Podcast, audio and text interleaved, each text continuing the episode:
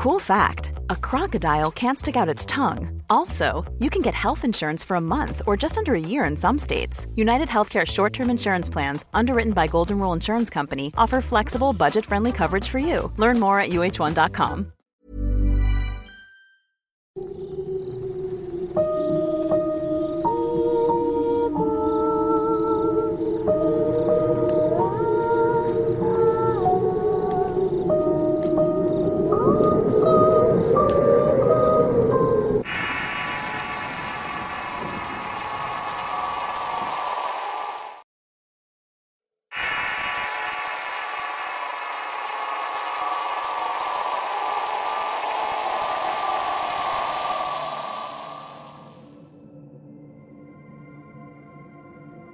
Esta es una historia que me contó mi madre. Ocurrió en el pueblo de Miraflor, el Turanco. Trata de la ocasión en que mi abuela fue víctima de brujería. Todo por la envidia y el coraje que le tenía la esposa de uno de sus primos. Ella conocía el desagrado de su presencia le causaba a María Luisa, por lo que se extrañó su amabilidad al invitarla a su casa para una reunión que iban a dar. Más sorprendida todavía fue el recibimiento que le dieron cuando la vio llegar. La trataba como si fueran las mejores amigas. Por supuesto que mi abuela sabía que la esposa de su primo se traía algo entre manos, ya que jamás había sido un santo de su devoción. La presentó con varias personas como si fuera una de las primas más queridas y dijo que se sintiera como en su casa. Podía tomar y comer lo que quisiera, pero mi abuelita solamente agradeció la atención cortésmente ya que ella sabía lo que todos decían de la güera como la llamaban. A pesar de los manjares servidos y que tanto le gustaba, mi abuelita no probó ni siquiera uno de los platillos. Aunque se vio tentada por los frijoles charros, el asado rojo, el arroz y el mole de cojolote. Todo se miraba realmente exquisito. Ya a punto de doblegarse y servirse un buen plato, prefirió no hacerlo recordando que ella era una bruja. Además, la extraña amabilidad de la güera era sospechosa, así que retomó su fuerza de voluntad y decidió no comer nada por las dudas. Sin embargo, cerca de ella estaba la amiga con la que había ido a la fiesta. Le dijo que se dejara de tonterías y que nada podía pasarle. Ándale, cochete, como se le decía. Cómete este taquito de mole que te traje que está muy sabroso. Mi abuela dudó tomarlo, pero por poco tiempo. Su amiga tenía razón. ¿Qué le podía pasar si todos en la reunión estaban comiendo lo mismo? Un simple taquito no le haría nada malo. Así que tomando como excusa no hacerle un desaire a su querida amiga, mi abuelita por el cariño y la estimación que le tenía, tomó el taco que le había llevado y se lo comió con gran gusto. Apenas llegó a su casa empezó a dedicar la salud de mi abuela. A los pocos días había dejado de comer y adelgazó muchísimo. No podía dormir y tenía dolores por todo el cuerpo hasta el grado de no poderse levantar de la cama. Perdió el habla y pasaba todo el día durmiendo ya que por las noches las pesadillas no la dejaban descansar. Estaba tan mal que mi bisabuela tuvo que mudarse a su casa para atenderla. Mi mamá y mis tíos en ese tiempo estaban muy pequeños y mi abuela estaba muy preocupada y no sabía qué hacer. Una ocasión, antes de perder el habla por completo, le contó a su mamá una de las pesadillas recurrentes que más tenía. Ahí se le aparecían unos guajolotes enormes que tenían cara de mujer y bailaban alrededor de la cama. Estos seres la picoteaban, se burlaban de ella y cantaban que se iba a morir pronto. Llegó un momento en el que mi abuelita ya parecía estar en estado vegetal. Era como un bebé ya que tenía que ponerle pañales y darle de comer en la boca. Solo dormía, lloraba y no podía hablar. Con amor mi bisabuela peinaba su cabello y le preguntaba qué era lo que le estaba pasando, pero no tenía ningún tipo de respuesta de su parte. Mis tíos se tornaban para ayudar a mi bisabuela para cuidarla, sobre todo cuando la tenían que cargar en brazos para sacarla al patio de la casa para tomar un poco el sol y el aire fresco. En una ocasión pasó frente a la casa un señor ya mayor muy humilde. Le pidió a mi bisabuela que le regalara un poco de agua para beber. Ella lo atendió rápidamente con gran esmero y además le ofreció algo de comer. El señor, llamado Francisco, mejor conocido por Pancho, gustosamente aceptó la invitación de mi bisabuela, agradeciendo múltiples veces por la amabilidad. diciéndole que ya muy poca gente se conduela de las necesidades de los demás. Solo podía pagar con bendiciones para ella y toda la familia. Mi bisabuela dijo después que todo pasaba por alguna razón.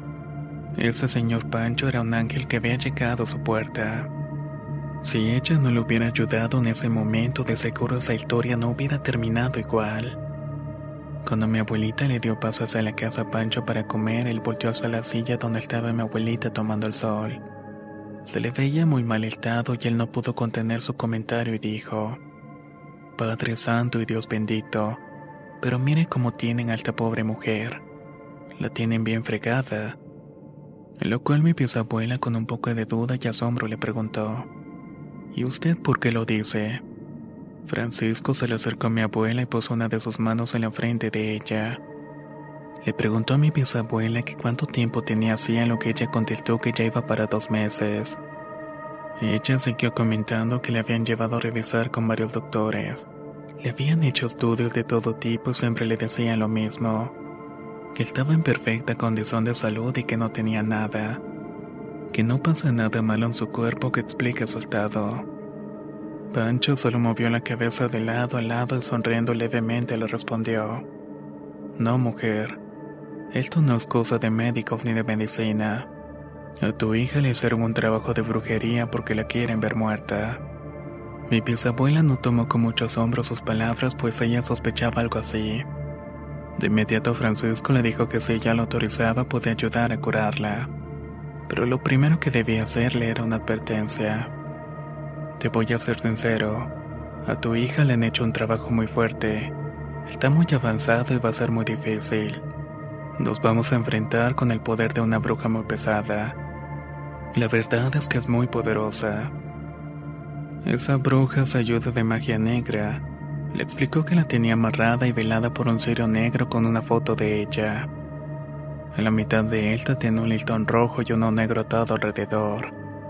De esta manera estaba amarrada su imagen al cirio que cuando la flama empezara a consumir la fotografía mi abuelita iba a morir. Mi bisabuela con mucha tristeza y gran asombro solamente asintió con la cabeza. Contestó que sí, que ya había hecho todo lo posible por ayudarle y que solamente eso faltaba. Pancho le respondió, Haces bien, mujer. Tú solamente encoméndate a Dios y pídele fuerzas y no te dejes vencer. Luego, exclamando que Dios Padre me perdone, Pancho sacó algunas cosas de la pequeña mochila que llevaba con él. Ya estando dentro de la casa, empezó a preparar un tipo de brebaje y le dijo a mi bisabuela que se lo diera a tomar a mi abuelita. Eso no la va a curar, pero la va a aliviar un poquito. Le ayudaron a dárselo a mi abuela y ella por unos momentos reaccionó y se incorporó un poco. Logró decir algunas palabras y su semblante también cambió algo. Pancho le dijo que la tenían bien embrujada, que debía pensar en sus hijos. Lo demás debía pedirle a Dios que le diera vida para poder cuidar de ellos.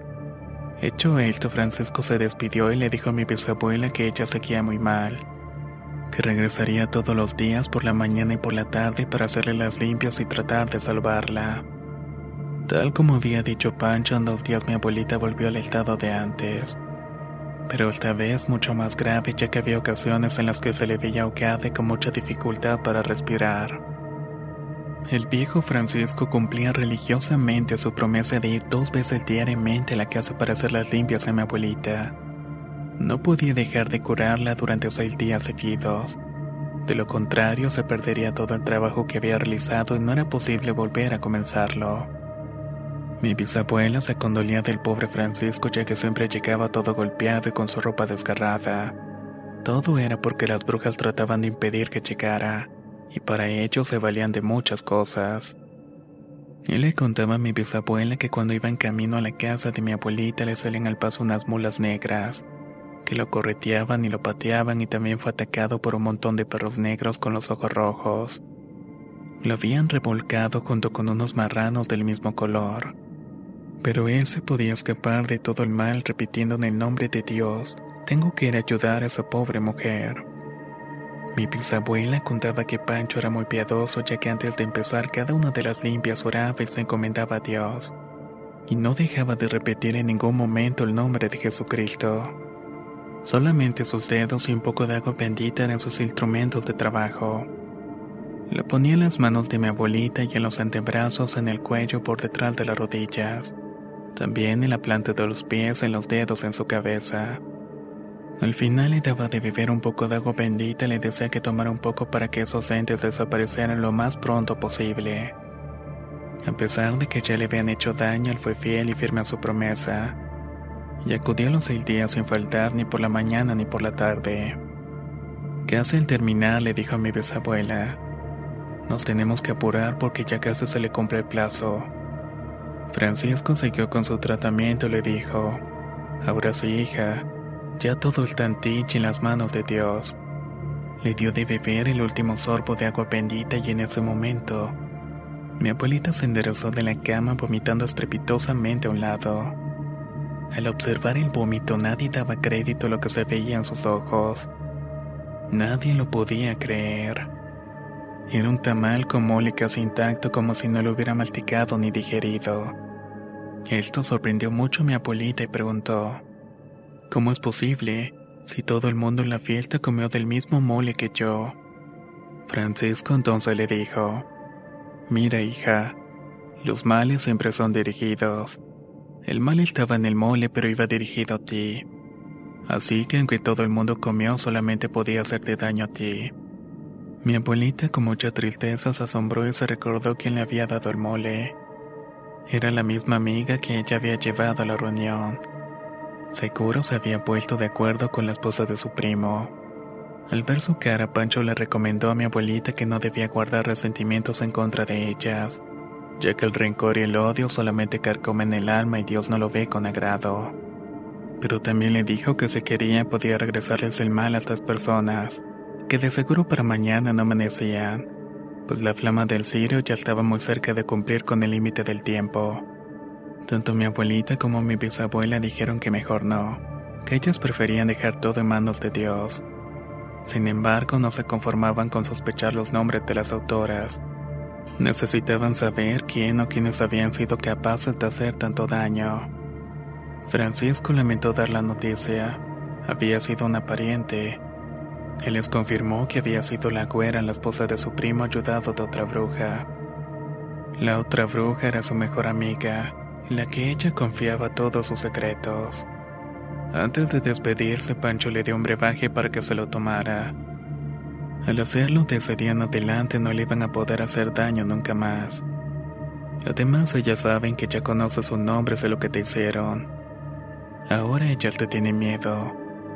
Para agradecer el milagro de rescatar a mi abuelita de una muerte segura, mi bisabuela le ofreció una buena cantidad de dinero pues la familia era de un nivel muy acomodado.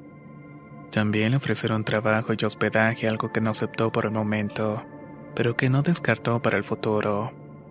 En los pocos días ya restablecida por completo, mi abuelita estaba sentada fuera del portón de la casa cepillando su cabello. A lo lejos pudo divisar que la esposa de su primo venía por la orilla del camino hacia el lugar donde ella estaba. Mi abuelita se levantó de un solo golpe y mi bisabuelo ya se imaginaba sus intenciones, por lo que le dijo con cariño, Goyete, no vale la pena que le hagas nada. Pero ella ni siquiera esperó a que ella llegara y la fue a encontrar en el camino. No dejó que hablara y la tomó del cabello y la comenzó a golpear en la cara y en todo el cuerpo. Sin dejar de pegarle, la arrastró hasta la orilla del río y metió la cabeza de la cuera en el agua. Le dijo que era una cobarde haciendo trabajos de bruja escondidas, que aprendiera a ser valiente y enfrentar a las personas de frente. Casi pudo dejar huérfanos a sus hijos, y ellos no tenían culpa de su envidia y coraje. Cada tanto le dejaba sacar la cabeza del agua para que pudiera respirar. No la quería muerta, la quería humillada y quería asegurarse de que nunca más se volvería a meter con ella. Claramente recordaba que si te peleas con una bruja levantará su propia sangre detrás de la cabeza la nuca, y así ella jamás se volvería a meter conmigo. Así lo hizo mi abuelita y desde ese momento le dijo que se fuera. La güera llorando le dijo que ella se iba a ir fuera del pueblo pero que no podía hacerlo sin pasar antes. Le suplicaba perdón y mi abuelita se sintió extrañada y le preguntó el por qué. Ella le dijo, por mí te puedes largar y no creo que necesites mi permiso. Pero la cuera le respondió que sí lo necesitaba, pues literalmente más nunca podía viajar sin su consentimiento. Mi abuelita le dijo yo te perdono y te puedes ir, pero tú pídele perdón a Dios y no vuelvas a hacer nada parecido. No quiero volver a saber de ti y no quiero volver a verte en el pueblo. Así pasó y desde ese momento mi abuelita no volvió a saber nada más de la esposa de su primo. De la que había sido su amiga solo se supo que vivió casi un año encerrada en su casa y murió sola. Nunca nadie la extrañó. Y esta es la historia familiar que les he querido compartir en esta ocasión.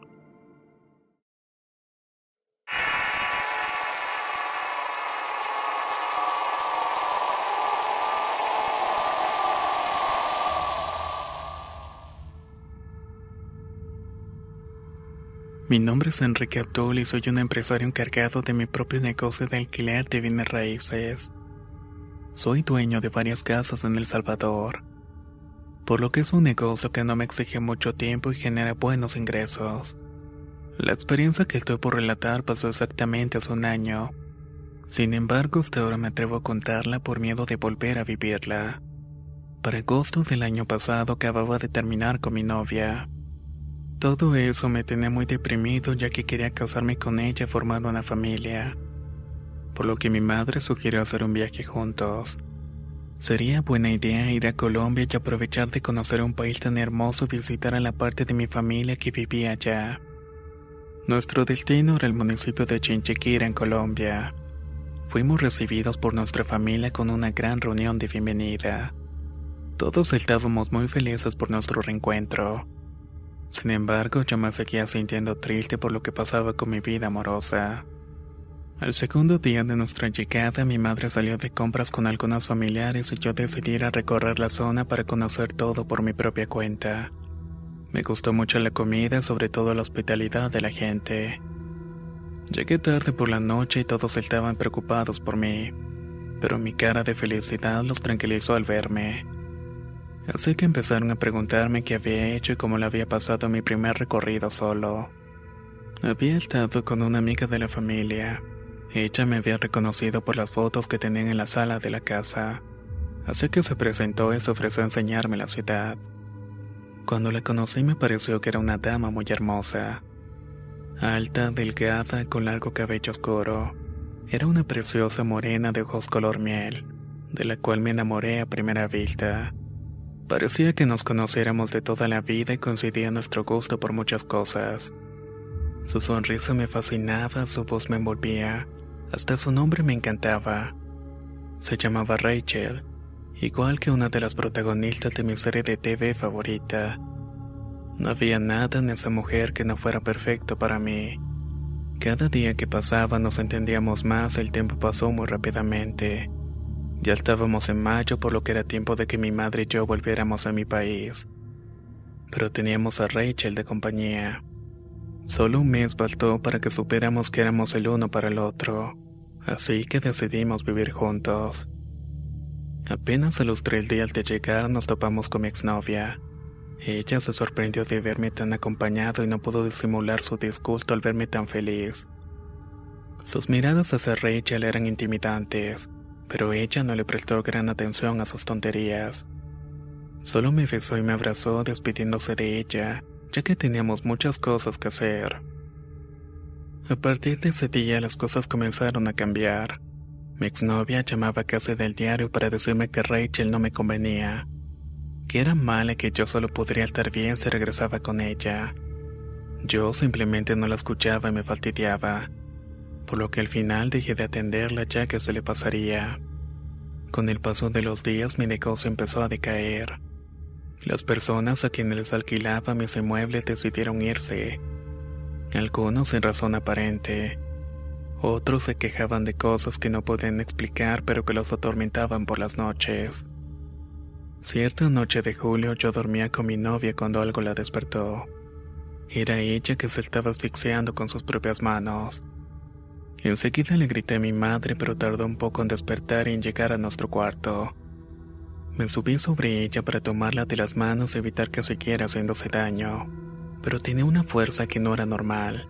por lo que tuve que forcejear algo con ella para que no siguiera lastimándose. Por lo que recuerdo no recibí un solo golpe en el forcejeo. Luego por la mañana del día siguiente ella se despertó tranquila como si nada. No recordaba nada de lo que había sucedido durante la noche. Por otra parte, yo amanecí completamente adolorido y muy lastimado. Sobre todo en el cuello. Era como si hubiera sido yo al que hubieran estado ahorcando por la noche. Pero lo más extraño de todo sucedió al levantarme de la cama. Me arreglé y salí al comedor a donde me esperaba Rachel y mi madre. Cuando la saludé ambas tenía la misma cara de sorpresa. Resulta que al parecer yo había estado durmiendo durante tres días. Habían llevado doctores para que me examinaran pero ninguno entendía lo que me sucedía. Nunca había estado tan delgado en toda mi vida. Bueno, tampoco soy tan gordo, pero mis 30 años parecía tener el cuerpo de un chico de 15. Era como si me estuviera secando o consumiendo. Mi abuela llegó a verme y me dijo que me llevaría donde una corandera llamada Julia. Ella era una persona muy reconocida por ser una de las mejores practicantes del arte de la magia y la hechicería. Aunque yo no creía en eso, acepté ir para ver qué era lo que me estaba pasando porque no era para nada normal. Era algo completamente real y salido de una película. En el momento que llegamos, Julia me miró a los ojos y casi se puso a llorar. Me dijo que ya creciste bastante por lo que veo. ¿Quién es esa mujer que te acompaña? me preguntó. A lo que yo respondí que era mi abuela. Pero ella me corrigió. No, niño. Nosotros nos conocemos desde que tú eras pequeño. Me refiero a la que está dentro de tu camioneta. Me quedé extrañado porque solamente habíamos ido mi abuela y yo así que volteé a ver de quién se trataba. Cuando volví la mirada hacia el auto pude ver claramente que dentro estaba la silueta de una mujer vestida completamente de negro. Me miraba como deseos de querer hacerme daño, pero inmediatamente se desvaneció. Sorprendido con lo que había visto, entramos donde Julia hace sus cosas y solamente me dijo unas palabras, unas palabras que en ese momento no comprendí. Hablaba con una voz de un hombre y me dijo, No es una niña lo que crees que tienes, es una bruja la que te tiene a ti. Lo que quiere es vengarse, torturarte y hacerte infeliz. Esa niña no duerme, solo está pensando en cómo terminar con tu vida. Luego de esas palabras, Julia empezó a llorar, abrió los ojos y mirándome me dijo, Vamos a tu casa, o tu madre morirá esta noche. Nos subimos a la camioneta y manejé lo más rápido que pude hasta mi casa. Encontré a mi madre tirada en el piso y a Rachel en mi cuarto cortándose partes de sus pechos. Tal vez parece difícil de creer porque ahora que lo cuento hasta a mí me parece real. Pero sus ojos eran blancos y tenía la cara putrefacta. La curandera le tiró algo bendita y parecía que con eso la quemaba, hasta que cayó en el piso como desmayada. La recosté en la cama y estaba profundamente dormida. Mientras tanto, mi madre se recuperaba y se incorporaba nuevamente. Cuando Julia se fue, mi madre me dijo que necesitaba descansar. De hecho, todos necesitábamos hacerlo. Cuando amaneció, Rachel y sus cosas ya no estaban en la casa. Parecía que todavía había sido un sueño. Luego Julia me explicó que todo lo que me estaba ocurriendo en mi vida sentimental, mi mala racha en los negocios, mi decaimiento inexplicable y mi extraña delgadez eran cosas provocadas a propósito por una bruja. Una bruja estaba decidida a matarme a mí y a mi familia. Al parecer en una vida pasada habíamos sido pareja, pero yo la había asesinado y antes de morir ella me había lanzado una advertencia. Esta era que me buscaría en próximas vidas para vengarse y tal parece que me había encontrado. Eso fue algo que en un principio me dio mucha gracia. Sin embargo, yo había vivido una experiencia aterradora y frustrante. Así que en ese momento podía pensar que cualquier cosa era posible. No podía sacar de mi cabeza que mi exnovia nos quería muertos. En ese momento Julia me dijo que yo estaba equivocado, que todavía no me había dado cuenta de lo que realmente sucedía. La bruja era Rachel. Ella era la persona que quería verme muerto. Pasaron los días y empezó a recuperar mi salud y mi peso normal. Regresó la prosperidad de mi negocio y me casé con mi exnovia, de quien al parecer esa bruja me había separado. Esta es mi experiencia y solo sé que el mal existe en todos lados, pero también If you're looking for plump lips that last, you need to know about Juvederm lip fillers. With Juvederm Volbella XC and Juvederm Ultra XC, your lip look, whether it's subtle or bold, can last up to one full year with optimal treatment and no additional maintenance. Find a licensed specialist and see if it's right for you at juvederm.com today. That's J U V E D E R M.com. Add fullness to lips in adults over 21 with Juvederm Volbella XC or Juvederm Ultra XC. Do not use if you have severe allergies or a history of severe allergic reactions, or if you're allergic to lidocaine or the proteins used in Juvederm. Tell your doctor if you have a history of scarring or taking medicines that decrease the body's immune response or that can prolong bleeding. Common side effects include injection site redness, swelling, pain, tenderness, firmness, lumps, bumps, bruising, discoloration, or itching. As with all fillers, there's a rare risk of unintentional injection into a blood vessel, which can cause vision abnormalities, blindness, stroke, temporary scabs, or scarring. For full important safety information, visit juvederm.com. Hold up. What was that? Boring. No flavor. That was as bad as those leftovers you ate all week. Kiki Palmer here, and it's time to say hello to something fresh and guilt-free. Hello Fresh. Jazz up dinner with pecan-crusted chicken or garlic butter shrimp scampi. Now that's music to my mouth. Hello Fresh. Let's get this dinner party started. Discover all the delicious possibilities at hellofresh.com.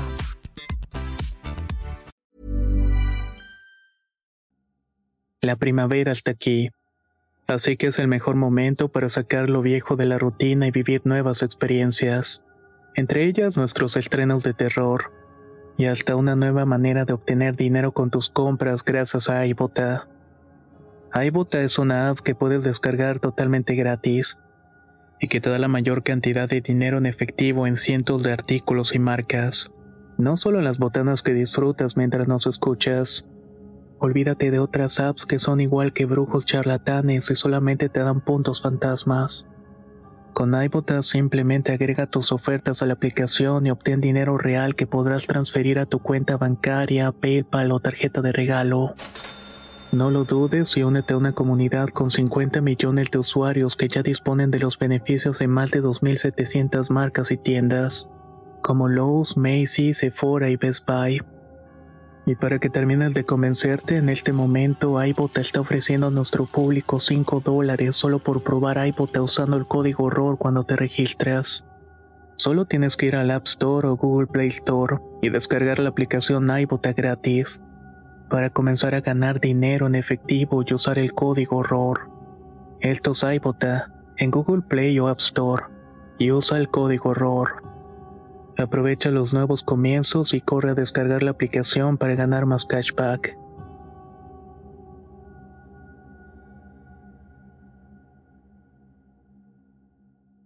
Piense que el bien siempre va a ganar.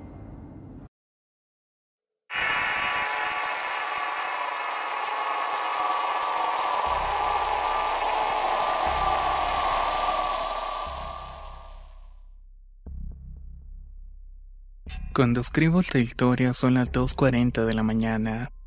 Mi nombre es Julio Lara y aunque estoy en Carolina del Norte soy originario de Chiapas, México. Provengo de una familia muy diferente a lo normal. Por una parte está la familia de mi padre. Todos pertenecen a la religión de los testigos de Jehová. Por la otra parte está la familia de mi mamá. Ellos son completamente diferentes. De eso voy a hablar un poco más a continuación. En la religión de mi familia paterna no es permitido adorar ningún tipo de imagen, ni siquiera la imagen de Jesucristo, aun cuando sí creen y aceptan el sacrificio para nuestra salvación y el perdón de nuestros pecados. Desde pequeño crecí y me eduqué como testigo de Jehová, pero ya no pertenezco a esa religión. Decidí retirarme luego de la experiencia que estoy por relatar. Ellos no fueron capaces de librarme de un ser que me acechó durante muchos años, incluso antes de nacer. No obtuve la ayuda que necesitaba en ese momento. porque según esta religión es uno quien tiene que acercarse lo suficientemente a Dios para poder deshacerse de cualquier posesión demoníaca. Pero bueno, ahora eso ya no me importa. Al final terminé aceptando mi destino. Tenía alrededor de cinco años cuando comencé a experimentar situaciones que pueden describirse como paranormales. Desde esa temprana edad sufrí de parálisis del sueño, y también tuve encuentros con el famoso cadejo, el cual es un brujo convertido en nahual. Mi madre me creía cada vez que le contaba mis experiencias. Ella también había vivido varias cosas cuando era niña. También había visto al cadejo en muchas ocasiones al igual que mi hermana mayor. Es un don que se ha heredado de generación en generación, ya que nuestros abuelos maternos y algunos de nuestros antepasados fueron brujos o nahuales. Era por esa razón que tenía esa capacidad especial. A pesar de tener ese don tan maravilloso como poderoso, mi hermana nunca lo usó ni lo aceptó. De hecho, ni siquiera creía en él. O al menos fue así hasta que un día una mujer de muy avanzada edad le dijo que su don era inevitable. Era inevitable porque aunque ella no aceptaba ni lo quisiera no significaba que estaría libre de este. Antes de seguir su camino la señora le dijo, Nuestro Señor está contigo. Mi hermana se extrañó y cuando le iba a preguntar por qué decía esas cosas la anciana ya se había ido. A los tres días ella cuenta que tuvo un sueño en el cual se le presentó el Señor de las Sombras. Se presentó diciéndole, Hija, por favor no te resistas más. Hagas lo que hagas no puedes evitar tu destino. No vas a cambiar lo que eres. En sus sueños ella le respondió con una pregunta. ¿Y cuál destino es ese? Así que el diablo le explicó que su destino era lo que muchos quieren ser lo que muchos desean y harían cualquier cosa por tenerlo. Hasta darían su vida por estar en tu lugar o al menos ser tomado en cuenta por mí. Pero a pesar de esto mi hermana le respondió, yo no quiero saber nada de ti ni estar relacionada contigo de alguna manera. ¿Acaso hay algo que yo pueda hacer para cambiar este destino? Muy desconcertado, el demonio le preguntó por qué ella quería cambiar tan preciado privilegio. La respuesta que obtuvo fue muy simple. Sencillamente ya no había elegido ese camino y no lo quería. Antes de continuar, debo decir que cuando ocurrieron estos hechos ella tenía 20 años. Mis hermanos gemelos tenían 10 y yo estaba por nacer. Esto tuvo una importancia crucial para lo que pasaría antes de terminar el sueño de mi hermana. Luego de aceptar su argumento, Satán le preguntó a mi hermana si ella conocía a alguien más que aparte de ella mereciera ese don. De inmediato ella le respondió con un rotundo sí. No sé por qué mi hermana me eligió a mí en lugar de mis hermanos. Supongo que al diablo no le gustan los números pares. O tal vez porque ya estaban grandes. Pero a partir de ese día el embarazo de mi madre fue diferente. Mamá prefería comer carne cruda y la saquean los perros que encontraba por la calle. Pero no para atacarla. Extrañamente lo hacían para defenderla. Si alguien se le acercaba, los animales comenzaban a gruñir y en algunos casos intentaba morder al que trataba de tocarla. Mi mamá me cuenta que desde el momento en que yo nací tenía dones especiales. Tanto que cuando yo lloraba hasta las culebras que había en el río salían de sus agujeros y se acercaban a mí. Se retorcían cerca de mí sin hacerme algún daño. Y si lloraba los perros de la casa los que estaban cerca de ella actuaban agresivamente. Todo esto hasta que yo me tranquilizaba nuevamente. Ella sabía perfectamente lo que sucedía. Mi hermana me había cedido su don desde que yo estaba en el vientre. Y de esta manera soy yo el que tiene ese don tan especial.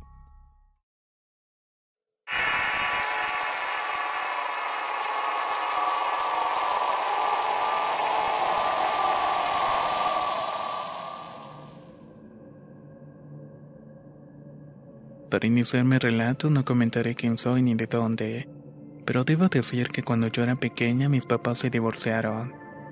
Mi madre descubrió que mi padre la engañaba con otra mujer. Después de eso mi papá se casó con ella y tuvieron a mis dos hermanitas menores. Desde que tengo memoria recuerdo a mi padre como una persona muy reservada que no le gustaba comentar con nadie de lo que sucedía. Por lo que muy pocas personas sabían que se estaba separando de la mamá de mis hermanitas. El problema no era tan simple ya que la mujer quería recibir una manutención. Pero ella ya tenía una nueva pareja y mi padre era quien se encargaba de cuidar a las gemelas. Él definitivamente no iba a mantenerla a ella y a su nuevo marido. Para forzarlo a darle dinero, la mamá de las gemelas se la llevó y no dejaba que mi padre las viera.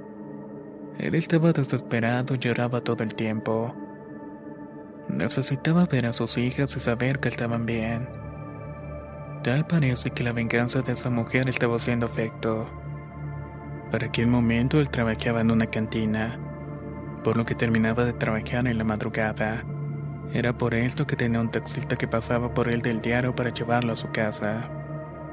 En una oportunidad el taxista le dijo a mi padre que no se debía preocupar, que su problema tenía una solución muy rápida y muy fácil.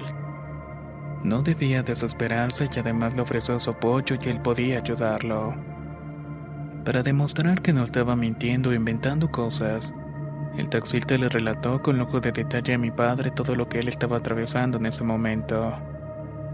Él se quedó sorprendido porque había acertado muchas cosas que solamente él sabía y que no se le había contado prácticamente a nadie.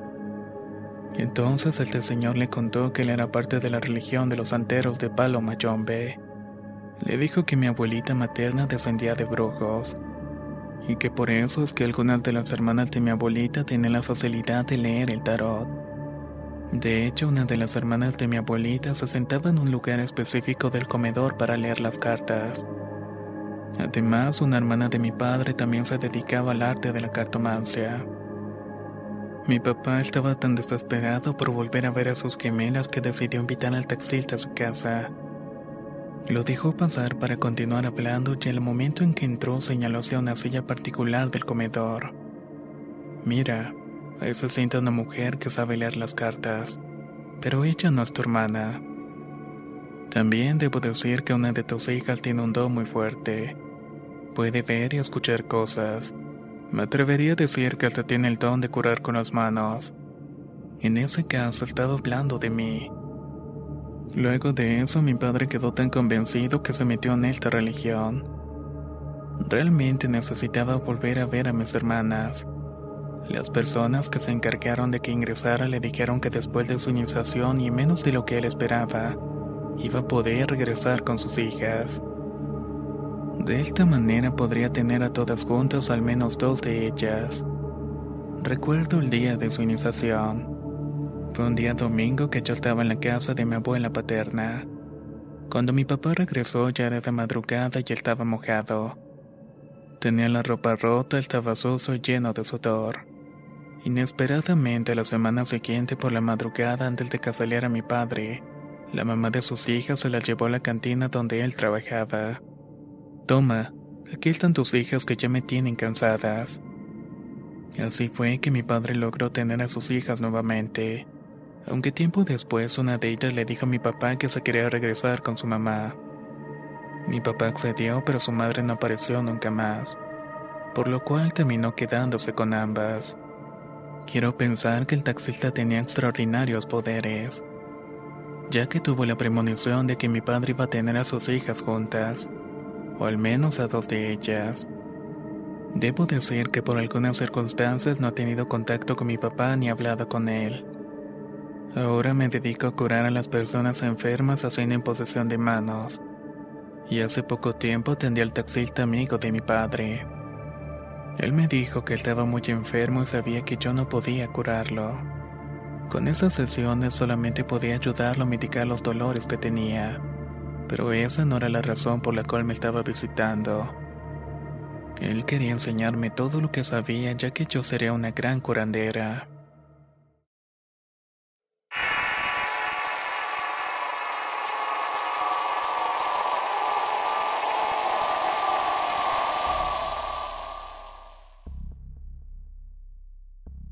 Voy a contar una historia que ocurrió en mi casa desde hace unos 15 años. Para ello debo decir que mi familia está compuesta por mi papá, mi mamá, un hermano de 7 años mayor que yo y una hermana 3 años menor. Para ese momento en la historia yo tenía alrededor de 5 años. Vivíamos en una pequeña casita muy humilde cuando nos mudamos allí. La vivienda era de solo un espacio que servía de cocina, salón y habitación, agregando que el baño de la casa se encontraba afuera. Inicialmente todos dormíamos en el mismo sitio, pero como mis hermanos y yo estábamos pequeños ni siquiera le prestábamos atención a ese tipo de cosas. Poco a poco, con mucho esfuerzo, mis padres construyeron una habitación para ellos y otra para mi hermano. La intención era construir luego otra habitación que compartiríamos mi hermana y yo. Para cuando sucedió la historia estaban comenzando a construirla. De hecho, ese cuarto no se ha terminado y por el contrario, todo lo poco que se logró construir fue clausurado. Nadie debe entrar ahí y ahora explicaré el por qué. Para aquel entonces mi papá y mi madre tenían que trabajar mucho. Tenían una familia que mantener y necesitaban terminar la construcción. Así que muchas veces mi hermano mayor estaba en su escuela y ellos se llevaban a mi hermana menor. Mi hermana se enfermaba mucho y cuando ella se quebrantaba de salud mi madre la llevaba al hospital. Mi hermano no iba a la escuela ya que tenía que ir a trabajar por ella en su puesto de venta de comida. Mientras tanto yo me quedaba sola en la casa. Cuando esto ocurría yo solía sentarme en mi cama a jugar cerca de la puerta de la casa. Casi siempre solía escuchar a una niña tarareando y cuando le contaba a mis padres ellos decían que esa niña era producto de mi imaginación. No había muchas casas cerca ya que estábamos a las afueras del pueblo. Además que en esa casería solamente había niños varones. Las únicas niñas que vivíamos por todo su sector éramos mi hermana menor y yo. Por la inocencia de mi edad pensé que mi madre tenía la razón, pero la voz de la niña que tarareaba era muy clara. Así que un día le presté mayor atención y me concentré en el sonido. Apagué la televisión para escucharla mejor. La melodía era tan hermosa y suave que me relajó hasta el punto de quedarme dormida. Cuando despertaba parecía que pasaban horas, pero solamente habían pasado unos cuantos minutos. Así pasaba todo mi día, embelesada con la voz de la niña y durmiendo. A veces le quería decir a mi madre, pero luego me arrepentía ya que me iba a regañar por estar inventando cosas nuevamente. Solo cuando mi hermana menor comenzó a tararear la misma canción fue que me di cuenta que ella también la escuchaba. Mi madre extrañada le preguntó quién le había enseñado esa canción tan hermosa. Mi hermana contestó que era la niña que se sentaba al lado de mí en la cama, pero mi mamá no le creyó. Por el contrario, lo que hizo fue regañarme diciendo que no le dijera tantas tonterías a mi hermanita. Desde ese momento comencé a tener miedo de quedarme sola en la casa. En esos casos evitaba escuchar el dulce tarareo que me hacía dormir. Apenas lo escuchaba, subía el volumen de la televisión y simplemente la ignoraba. Con el paso de los años no la escuchaba tan seguido como antes, pero comenzaron a suceder otro tipo de cosas. La construcción de nuestra habitación siempre se paralizaba. De una u otra forma, para cuando yo tenía 12 años volvieron a reiniciar la obra. Cada vez que retomaban la construcción ocurrían cosas extrañas. Pero en esa ocasión fue lo peor. Mi papá comenzó a tomar mucho se volvió un poco violento.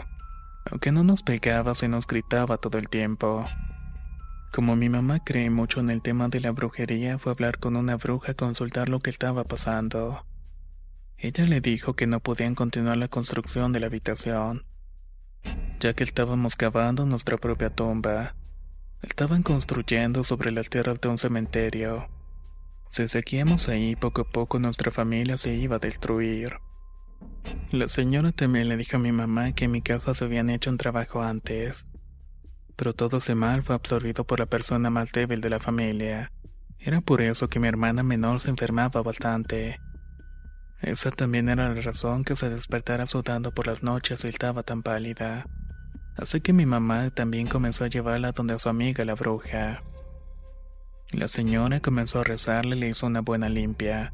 Sin embargo, en una ocasión la encontré llorando y cuando le pregunté qué le pasaba me dijo que un señor alto la estaba persiguiendo que en ese momento estaba atrás de ella, pero alrededor de nosotras no había absolutamente nadie.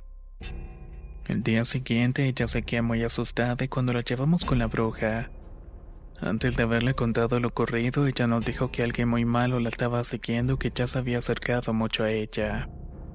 Como mi hermano se había mudado, nosotras dormíamos en su cuarto, pero los problemas entre mis papás cada vez hacían peores. Hasta que se separaron y así terminamos durmiendo nosotros en el cuarto con mi madre.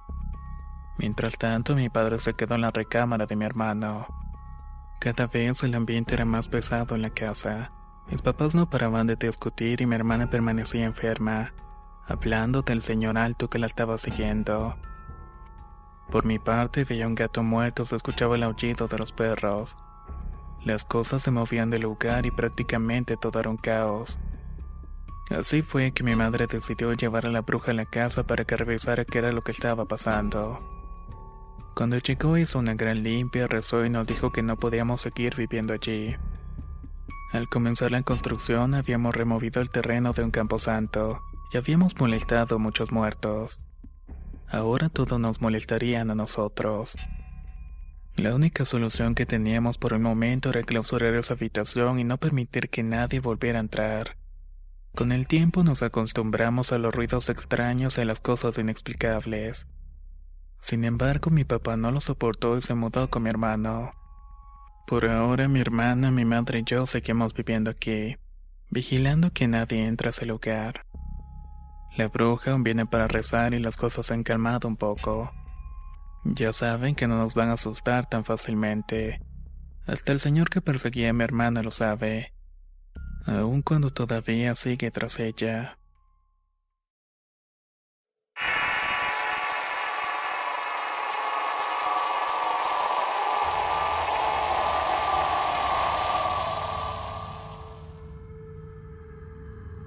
Mi nombre es Ana Belén, tengo 39 años y voy a contar la historia de algo que me ocurrió cuando tenía 25. Para ese entonces yo salía con un chico. Al principio era una muy bonita relación, pero después se convirtió en algo agotador. Todo era un poco aburrido y todo andaba muy mal. Así que ambos decidimos mejor terminar. Al principio me dolió porque ya teníamos casi dos años de novios. Sin embargo, eso se me pasó muy pronto ya que un chico llamado César que trabajaba en la misma empresa que yo me invitó a salir. Para tratar de olvidar a mi ex y divertirme un rato acepté sin pensarlo dos veces. Y realmente la pasamos muy bien juntos. César y yo congeniamos bastante, pero también teníamos los mismos gustos e intereses.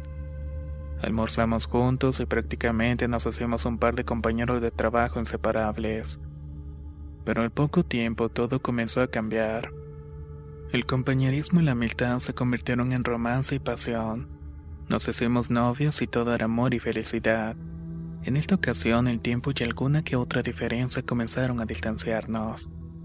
Él retomó sus estudios en la universidad, algo que yo celebré y aplaudí bastante.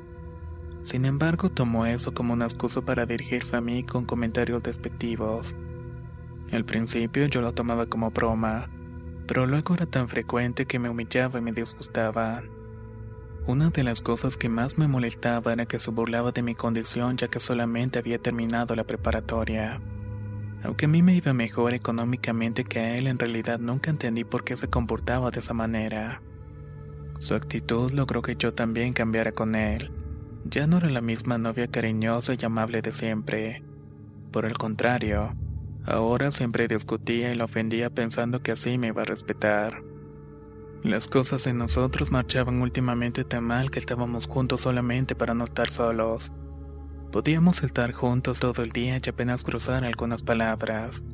Ninguno de los dos creía ya nada formal. A ninguno le importaba lo que sentía el otro. Por esta situación me pareció tan extraño que su madre me visitara para invitarme a una fiesta familiar. Sin embargo, no me pareció mala idea asistir y así que le dije que con gusto estaría presente. Al llegar a la casa, la familia me trató de lo mejor. Todos fueron muy atentos y amables conmigo. Me hicieron sentir que era parte de ellos. De verdad pasamos una velada muy agradable. Incluso poseen varias fotos del grupo y especialmente una con César. Cuando terminó el evento nos despedimos y retiramos. Esa reunión logró que resurgiera nuestra relación, pero solamente fue por poco tiempo. Antes de llegar a las fiestas decembrinas me había cambiado de lugar de trabajo, por lo cual estábamos mucho más alejados. Fue sorpresiva la visita de su mamá a mi puesto de trabajo, sobre todo por el motivo. Había ido a invitarme a pasar la cena navideña con ellas. Yo con la mayor educación posible le dije que no podría asistir ya que iba a compartir las fechas con mi familia. Su reacción fue grosera y excesiva. Me hizo un berrinche al frente de todos mis compañeros de trabajo. Eso fue algo que me molestó y terminó de desencantarme de su hijo y de toda su familia. Ya estaba resuelto. No permitiría que volvieran a respetarme de esa forma ninguno de ellos. Para mi cumpleaños en febrero habíamos terminado. Sin embargo, teníamos muchos amigos en común. Por lo que yo siempre sabía que era lo que él estaba haciendo. Y estoy muy segura que él también sabía lo que yo hacía. Sin más ni menos, de pronto me empezaron a ocurrir cosas malas. Me despidieron de mi trabajo y aunque llené cualquier cantidad de solicitudes, no me llamaban de ninguna parte. Aún teniendo experiencia y cubriendo todos los requisitos. Simplemente no me aceptaban en el mejor de los casos lo que conseguía un trabajo temporal pero nada fijo. Una de las ocasiones en las que estaba saliendo de una entrevista de trabajo, me encontré con una de mis tías. Ella es muy creyente en las cosas de la brujería me notó un poco extraña. Así que me recomendó ir con una señora que ella acostumbraba a consultarse. Sin esperar demasiado fui a verla y al llegar ella solo me pidió mi fecha de nacimiento. Luego me extrañó porque me dijo que ese día no me consultaría, que debía regresar hasta el día viernes. Cuando volví con la señora fue sorprendente escuchar cómo me describió a César. Me dijo que él era el responsable de que yo hubiera terminado mi noviazgo con mi alma gemela. Además me dijo que él se había valido de la magia negra para verme destruida. Al parecer él no tenía dinero para pagar algo tan costoso, por lo cual se había endeudado con varios préstamos. Pagó por ese mal y por eso me vine abajo económicamente. Por eso siempre quería saber de mí y les preguntaba a mis amigos qué era lo que estaba haciendo. En realidad no le preocupaba mi bienestar. Lo que quería saber era si el trabajo había sido efectivo. Me comentó que también había utilizado una foto muy significativa. En ese instante recordé la foto que nos habían tomado en la reunión familiar. Lo único que nunca supe fue por qué tomó esa decisión tan cruel. Lo único que sí sé es que todo lo que se hace en esta vida de esa misma manera se paga y el karma conoce la dirección de todos nosotros.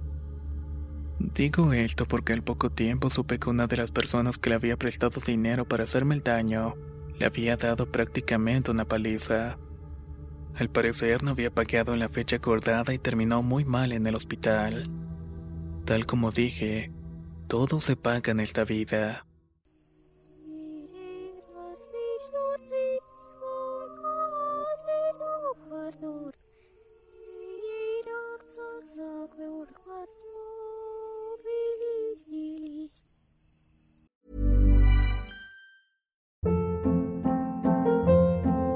Hold up. What was that? Boring. No flavor. That was as bad as those leftovers you ate all week. Kiki Palmer here, and it's time to say hello to something fresh and guilt-free. Hello Fresh. Jazz up dinner with pecan-crusted chicken or garlic butter shrimp scampi. Now that's music to my mouth. Hello Fresh. Let's get this dinner party started. Discover all the delicious possibilities at hellofresh.com. If you're looking for plump lips that last, you need to know about Juvederm lip fillers. With Juvederm Volbella XC and Juvederm Ultra XC, your lip look, whether it's subtle or bold, can last up to one full year with optimal treatment and no additional maintenance. Find a licensed specialist and see if it's right for you at juvederm.com today. That's J U V E D E R M.com. Add fullness to lips in adults over 21 with Juvederm Volbella XC or Juvederm Ultra XC. Do not use if you have severe allergies or a history of severe allergic reactions, or if you're you're allergic to lidocaine or the proteins used in Juvederm. Tell your doctor if you have a history of scarring or taking medicines that decrease the body's immune response or that can prolong bleeding. Common side effects include injection site redness, swelling, pain, tenderness, firmness, lumps, bumps, bruising, discoloration, or itching. As with all fillers, there's a rare risk of unintentional injection into a blood vessel, which can cause vision abnormalities, blindness, stroke, temporary scabs, or scarring. For full important safety information, visit juvederm.com.